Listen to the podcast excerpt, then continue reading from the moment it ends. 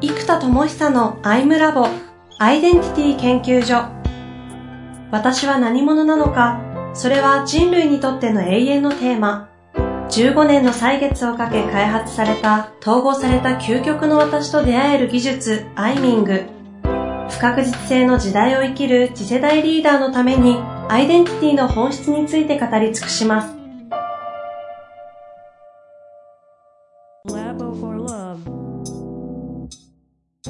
こんにちは、遠藤和樹です。生田智久のアイムラボアイデンティティ研究所。生田さんよろしくお願いします。はい、よろしくお願いします。さあ、ということで、今回も行きたいと思いますが、前回の回を覚えておりますでしょうか？実際にメンタロイドが世の中にリリースできた時に、どんなことができるのかというね、むちゃくちゃ実践的な生々しいお話をね、イメージ湧く話をしていただいたんですけど、まあその中で簡単に言えば、何ですかね、あらゆる一流の人たちのメンタロイド君が生まれてくるので、例えば、スーパーマーケターの方のメンタロイド君に LP を最後自動生成までしてもらうっていうのを問いをもらって回答するだけでアウトプットできるという環境が整うみたいな話があったんですが、今日はそこからね、メンタロイドから今度リアルのワンオンワンっていうところにつなげるっていうところのお話があるっていう話だったので、ちょっとこの辺り行きたいと思いますが。はい。で、まずこの目に見えない概念とかって、もう本人も認識ができないじゃないですか、そもそも。いや、本当にそう思います。で、これがでも内的世界とか哲学とか価値観とか人の心みたいなことなので、それが一回、えっと、問答によって言語化されて、人目か一言化されて、えっと、スライドで、まあ、人目化されていきますと。うんうんうん、で、まあ、だから問答で一言化されて、それがスライドで人目化されます。で、これを見ることで、まず、えっと、構造図に入ることで地図ができるじゃないですか。うん、うん、で、カーナビを考えてもらうと、地図が搭載されていることと、GPS で現在地がわかること。うん、で、目的地をセットしたら、地図があって、現在地が分かって目的地をセットすると経路を弾けるので、その経路の通りに運転していけば、はい左、はい右って言ってたら目的地に着くじゃないですか。はいはいはいはい。で、まず、内的世界の地図を作るっていう意味で言うと、この一言化されたものって、なんかエッフェル塔が好きとか、凱旋門が好きとか、なんか、と、ドットなんですよ。でもこれが構造図になることで、ちゃんと地図になりますと。はい。はい、で、じゃあその問答した結果、事業計画書みたいな例えばできるとするじゃないですか。うんうん、で、これを見てメタ認知をしたいんですよ。うん。つまりこれが GPS で自分の現在地を自分がちゃんと認識するってことなんですよ。で、この GPS がずれちゃってると、えっと、自分のいる位置が違うから、右行く、左に行くとか、北に行く、南に行くが、いや、そこだったら南じゃなくて西だよねとか。ああ。わかるわけですよ。地図は手にしたけど、GPS ずれてるんで、海に落ちちゃったみたいなことにならないわけですね。っていうことは、この地図で構造化されました自分の概念とかが何かしらかのフレームで構造化されました。ここで必要なのが自己評価なんですよ、メタ認知。なので、これを見てこの事業が100%うまくいくと、絶対うまくいくと。まあ、それはありえないんだけども、絶対にうまくいくという概念に対して、何パーセントこの事業の成功確率があるでしょうか、うんうんうん、って聞いた時にじゃあ70%だって出るじゃないですか。自分で自己採点します。で、今度はここに、まあ、いつも言ってるメタメタ認知が必要なんですよ。つまり、確証バイアスが入りますよね。この 自分が作ってる事業モデルなんかうまくいくって思いたいし、うん、うまくいくと思ってるからそもそも事業をやろうと思っている時点で、うん、確証バイアスが入ってるから、この70%って言ってるものに関しては、確証バイアスや信じたい気持ちや、無理だと思ったら頑張れないかもしれないから、自分を守らなきゃいけないとか、モチベーションの火が消えないようにするとか、いろんなバイアスがあって、確かに。かなりの場合、高めに見積もられてる可能性があるんですよ。そうですね。そうですね。で、この、しかもアンコンシャスバイアスも含んでいくので、はいはい。というのを認識してなくても何かかかってそうですよねっていう、認識できないじゃないですか、アンコンシャスバイアス。アンコンシャスだから。うん、無意識下なんで。だから無意識でこうやって高く見てる可能性ってありますよねと。いますね。じゃあ逆に言うと1%を1000%ぐらいで見てる可能性もあります。そう、そうなんですよ。じゃあそれを思ったら70%っていうのが最初のメタ認知なんだけども、自己評価なんだけども、そういうアンコンシャスバイアスを含む確証バイアス系がどうもかかってると人間には。じゃあそれを加味すると補正して、本当は何パーセントぐらいでしょってやると、いや5%じゃないかなとか思うわけですよ。うん。そうね。で、はいはいはい。ここをやっとかないと、専門家のフィードバックを受け入れられないんですよ、みんな。7割できると思ってるから。その現実を見れないってことですか？認知がずれちゃってるんですよ。あっていうか、事業計画書作ってる時点で絶対できる気でやってるわけだから、それはずれてるに決まってるんですよ。あ。確かに。そりゃそうだって話なんですけど、あの、ちょっとあんまりこうなんか、社会的な、なんかうまくいできてない人なんかちょっとこう、悪く言うとかはあんまり良くないんですけど、でもこれを痛烈に感じる YouTube の番組が、最近あの、令和の虎っていう番組が YouTube であるじゃないですか。はいはい。見たことないですけど。あの、マネーの虎の現代版みたいなことしてるんですけうんど、だいぶちょっと、なんか、編集とかももうちょっとこ個人がやってる感じなんですけど、はいはい。あれを見ると参加者のもう質がちょっと申し訳ないんですけど、ひどいんですよ。あれ、ミクルさんとかがやってるやつですか？いや、じゃないですよ。あれはノンタイトルか。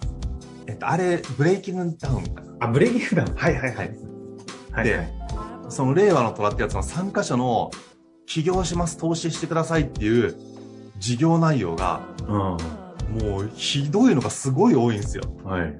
でも本人たちはもう絶対できると思ってプレゼンしてるんですよ。あ あ。でもこれはあそこの経営者みたいな経営経験がないど素人が見ても、いや、それはないでしょみたいなことが多いんですよ。うんうんうん。だから結局、ちょっと嫌なんですけど、世の中的には、その、できてない人を見ると、うわ、こんなできてないんだっていう多分、まあちょっと言い方あれですけども、全然できてない人を見て、優越感に若干浸れるとか、その感情の吐き出し口になるんですよね、そういう番組って。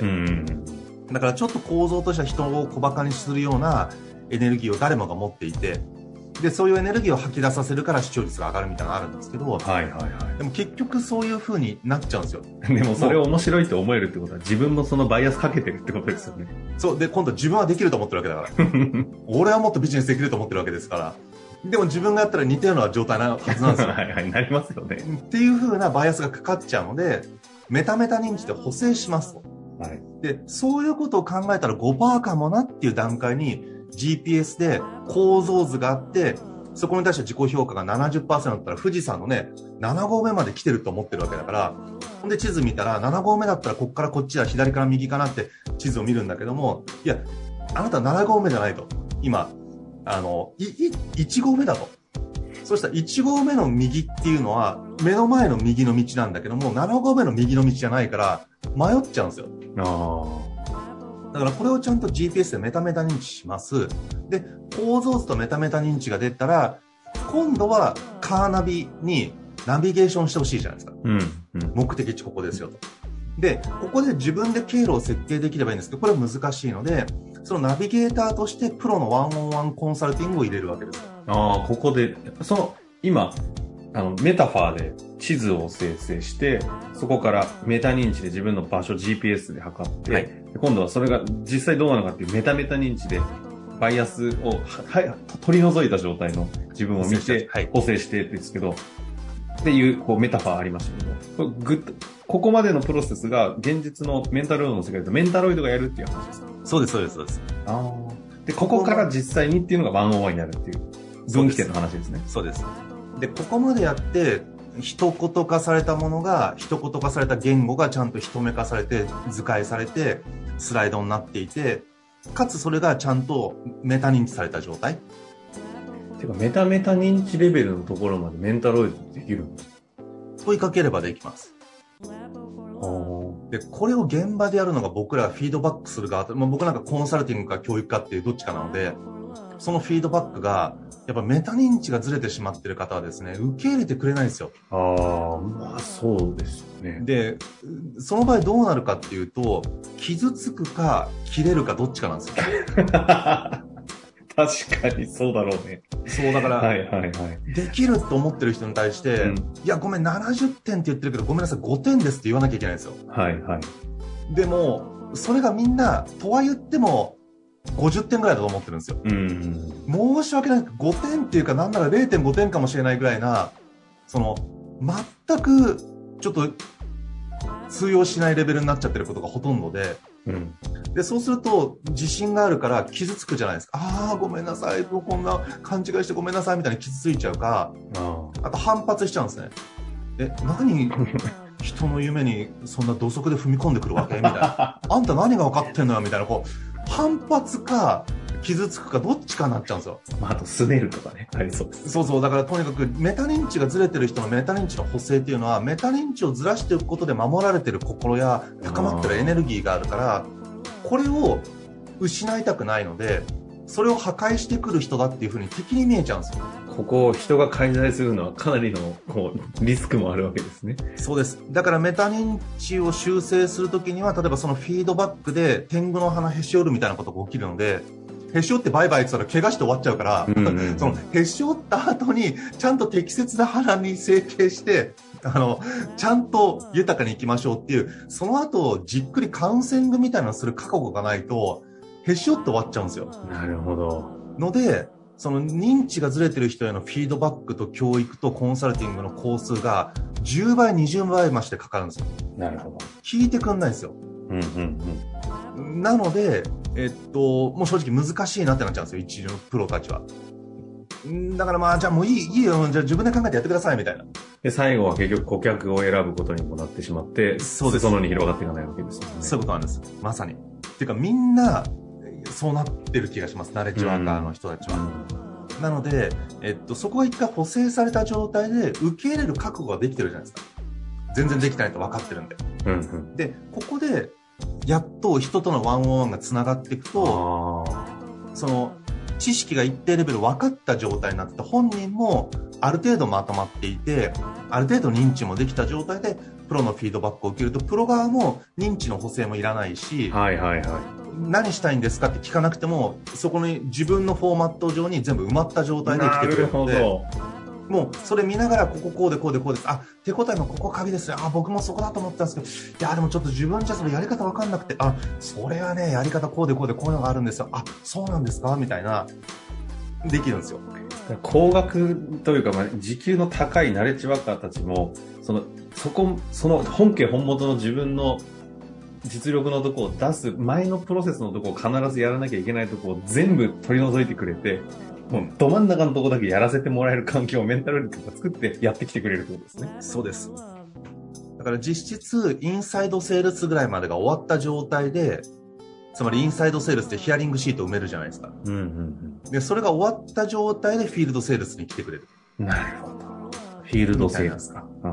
感じですねはいで、そしてそこでワンオンワンっていうのは、それは各、あれですよね、その人たちの専門領域なわけですよね。前回で言うなら、当然 LP とかもあれば、組織開発とかもあったり、ビジョン構築とか、いろいろそれは、その専門家たちのど真ん中。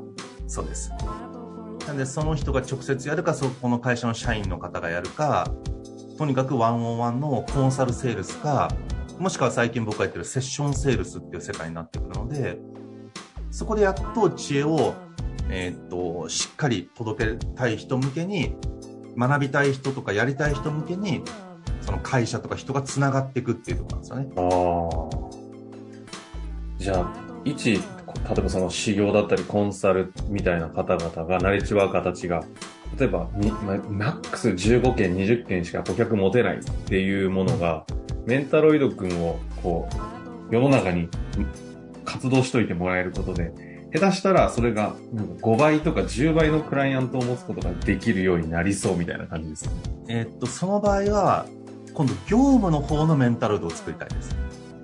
あ、そっちも作れるんですか作れます。で、今度はグループウェア化する仕組みがあって、はまあ、あこれ前回言いましたけど、コンテンツマーケットとして Kindle とかピッコマみたいに、いろんなメンタルとかブワーッと LINE みたいに載ってるやつがまず最初出るんですよ。あ、構成、構造として、あの、構想としてはお話しいただいてますね。で、もう一個はグループウェア型で、 Slackとかみたいに、閉じた空間でその会社とか、えっと、そのスクール、限定のメンタロイドを出せる仕組みを作るんですね。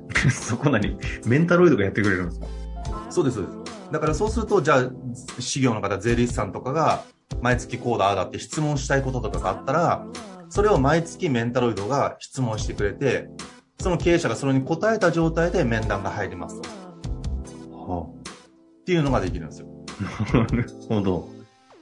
あと自動のチェックリストを用意して、これ全部やってますか？提出してますか？ピピピってやってできてないところどこで、じゃあそれ経理の人に頼んできますねって言って、 Slackで経理の人に連絡するとかも、裏っ側に RPA を組み込めるようになってるんで、そこまでも全部自動化できるんですよ。